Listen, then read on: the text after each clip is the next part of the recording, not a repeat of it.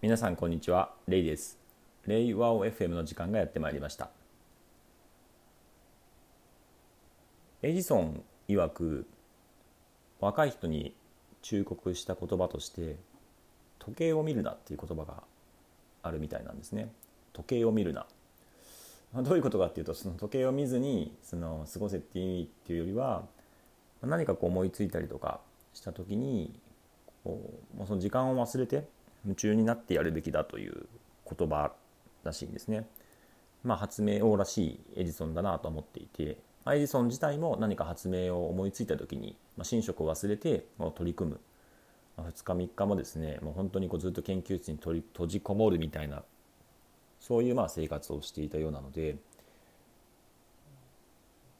まあ、深く深くなんか物事をこう遂行してでなんかものをこう試行錯誤しながら作り上げるっていうのっていうのは、まあ、本当にそういう時間を忘れて取り組むべきだっていう意味だとは思うんですけどもどちらかというと結果として 結果として時間を忘れて取り組むのかなと思っているんですけども一方でですねあの僕が最近思うのはあの例えば今取り組んでいる登壇資料2月19日のデブサミで発表する登壇資料作りとかも最近はですねそのやり方を変えていて以前はですね本当にホテルに缶詰になって集中してなんかこう残りの2週間1週間で書くみたいなそういうものをやっていてまあある意味こう達成感はありつつ、まあ、こう期限が迫ってくるとちょっとヒリヒリするようなそういうこうあまた来たか辛いなっていうふうになるんですけども最近はですねかなり余裕を持って、えー、取り組んでいて本当に1日30分とかもう決まった時間の中で少しずつ少しずつなんか練り上げていく。ちょっとずつちょっとずつ油絵だ油絵だとその油を重ねていくような絵の具を重ねていくようなやり方でやっていて、まあ、もちろんその中でこう何か思いついた時にはあの30分の時間を1時間半とかに伸ばしたりしてはするんですけども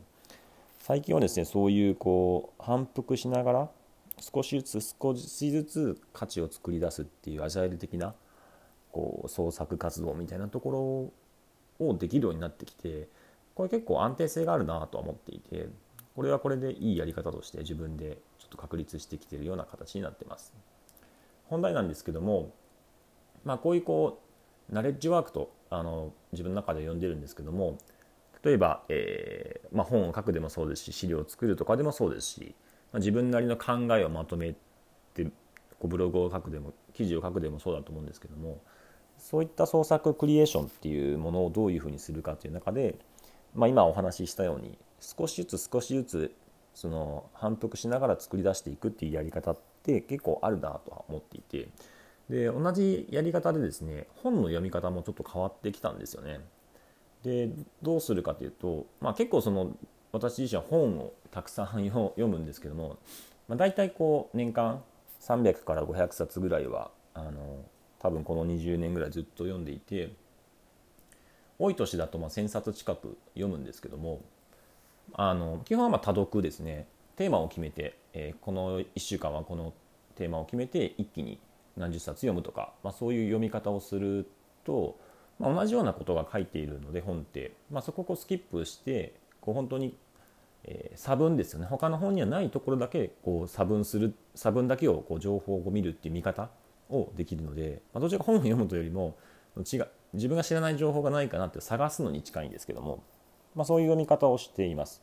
でまあ、最初読む時はですねその目次目次とかを見たりとか、えー、前書きとか後書きを見てあこれが結論なんだとかここがポイントなんだとか、まあ、そういうのをこうまず探してで当たりをつけて、まあ、そこの部分をまず読んでっていうので、まあ、本をね書いてみたことがある人は分かると思うんですけども あの本というパッケージの都合上あのどうしてもページ数を増やすためにこう 無理やり内容をこう作り込めてるっていうのもあるんですよね。なのでまあ本当に言いたいことっていうのは実は全体のうちの2割だしそこさえまあ読めばいいっていうのはあるんですけどもまああの残り8割の情報っていうのは別にあの特に不要なわけではなくてなんかその著者なりのこう説明としてこう分かりやすい説明とか言い回しとか説得力ある表現とか、まあ、そういうものがあればですねそれをこう探すみたいな見方もするんですけどもあのまあ、大体書いている内容ですね。あなるほどこんな考え方物事の考え方捉え方があるんだみたいな。そういう新しい情報っていうもの自体は、まあ、実際にはこう本当にこう目次を見ることでですねある程度こうここにあるなっていうのが分かってしまうので、まあ、そこを集中的に見てであなんかあまりこう新しい考え方っていうのは載ってなかったなっていうふうになるともうさらっと見てしまって、えー、もう残りは見ないとかっていうのもあったりしますね。で、まあ、一方でこうなんかエビデンスとかを調べるっていう意味ではですねあのいろんな研究結果とかそういうものを調べるっていう意味ではですねあのまたそういう観点で本をまたもう一回見直して、えー、なんか説得力を増すためのこう研究結果とか論文とか数値データとかみたいなものを探すっていうアプローチもあったり説得力あるある表現をなんか探してくるとか例え、えっと、説明のうまい、えー、分かりやすい説明をしているものを、えー、見つけてる。なのでその多読で読む時もその観点によってはそのもう一回見直したりっていうのもありますねつまりえー新しいこう物事の考え方を見つけるっていう観点でバーって多読するやり方と、えー、なんか数値とかデータとかエビデンスを探すっていう見方とあとはなんか表現とか言い回しとか、えー、分かりやすい説明方法っていうのを探す結局これっていうのはその自分が何の情報何のために欲しいかっていうのによって違うんですよね。自分の中でない気づきとかを得たい場合は新しい情報を探すんですけども、まあ、すでにこうえー、自分が知っている情報だけれども、まあ、社内であったりとか、えー、社外の人にこう分かりやすく説明するためのそういうこう説明の仕方を見つけるために探す場合もありますしよりなんかこう説得力をつけたいっていうので根拠をつけたいのでエビデンスを探すっていうケースもあったりしてでまあそのいっぺんに全部をこう探そうとすると大変になるので、まあ、その度ごとに見直すみたいなことも結構やったりしています。で、まあ、かといってもう一回全部一から見直すのは大変なので、えー、このためどうしてるかというと、まあ、基本 Kindle とかですね Kindle で、まあ、Kindle がある場合はほぼ全て Kindle を使っていて、まあ、あの端末はですね iPad で見ることが、まあ、iPad とか PC の Kindle のアプリケーションで見るんですけども必ずですね読む時に、ま、ハイライトをつけて、えー、自分が後であこれは新しい自分にとって新しい情報新規性だなあこれはエビデンスだなあこれはうまい表現だなみたいなところがあれば一通りハイライトしていくんですよね。で、えっと、なんか Kindle リーダーっていうのがあってそこを使うと PC のウェブで見れるんですけどもそれを使うとそのハイライトした、え、ものがウェブで表示されるのでそこでそのブラウザで表示してそれをこうコピペしてでそのハイライトした内容を、えっと、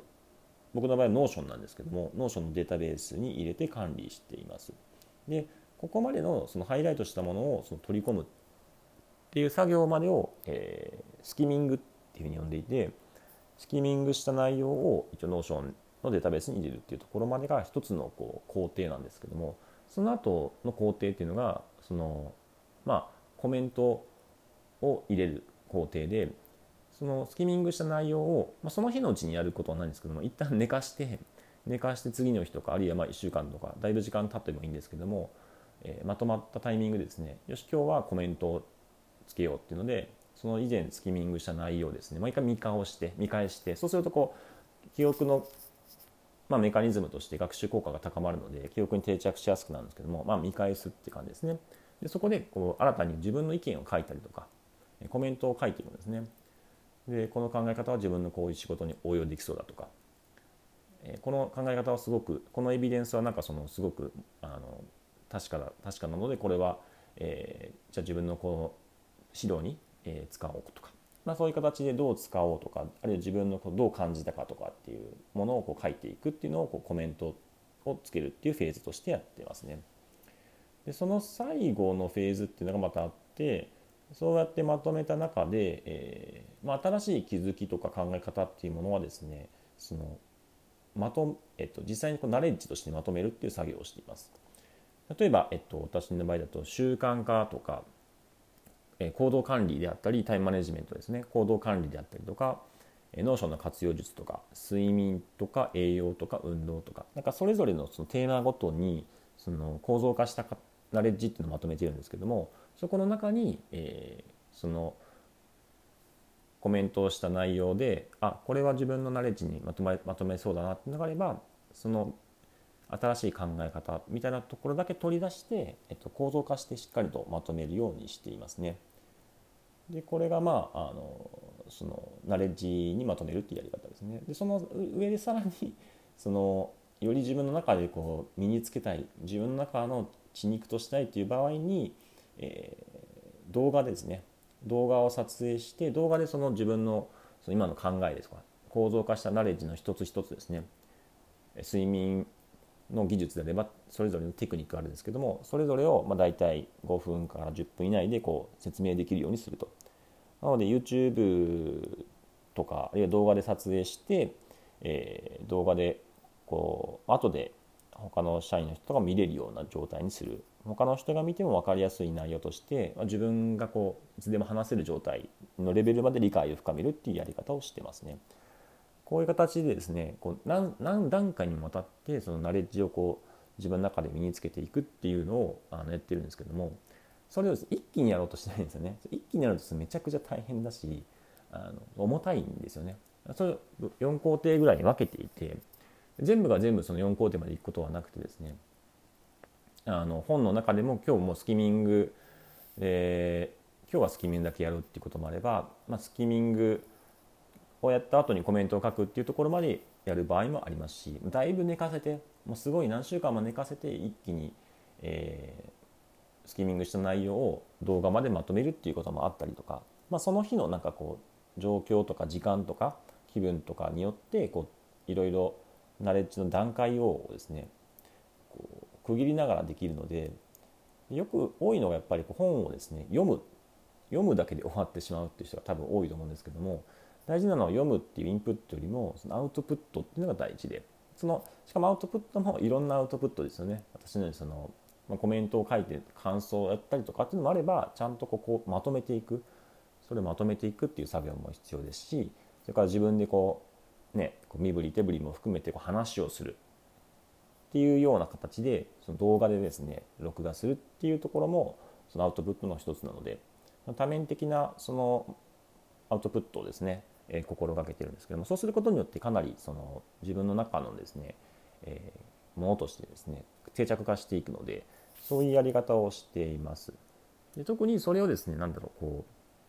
う、まあ、30分一区切りとしてやっていてじゃあ30分の中で今日は、えー、この本1冊スキミングしようとか。だ大体30分ぐらい軽い本であればあの30分ぐらいで読むんですけども重たい結構エビデンスが多い要所要所というか、まあ、あの重たい内容であれば結構実際には4時間とかかかるものもあるんですけどもそれもですね4時間一気に読むんじゃなくて30分、えー、かける